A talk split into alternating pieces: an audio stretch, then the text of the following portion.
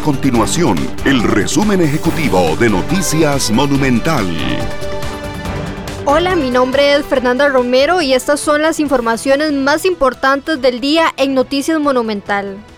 La audiencia en que se revisan las medidas cautelares que cumplen los sospechosos del caso Cochinilla continúa este martes luego de que el lunes se suspendiera por la ausencia del abogado de una de las personas investigadas.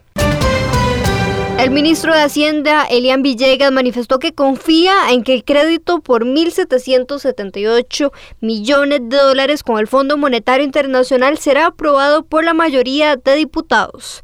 Esto pese a la resistencia de las bancadas de oposición que anunciaron que no votarían el crédito como medida de presión para que el presidente de la República, Carlos Alvarado, revoque el nombramiento de Otón Solís ante la Organización para la Cooperación y el Desarrollo Económico. Estas y otras informaciones usted las puede encontrar en nuestro sitio web www.monumental.co.cr. Nuestro compromiso es mantener a Costa Rica informada. Esto fue el resumen ejecutivo de Noticias Monumental.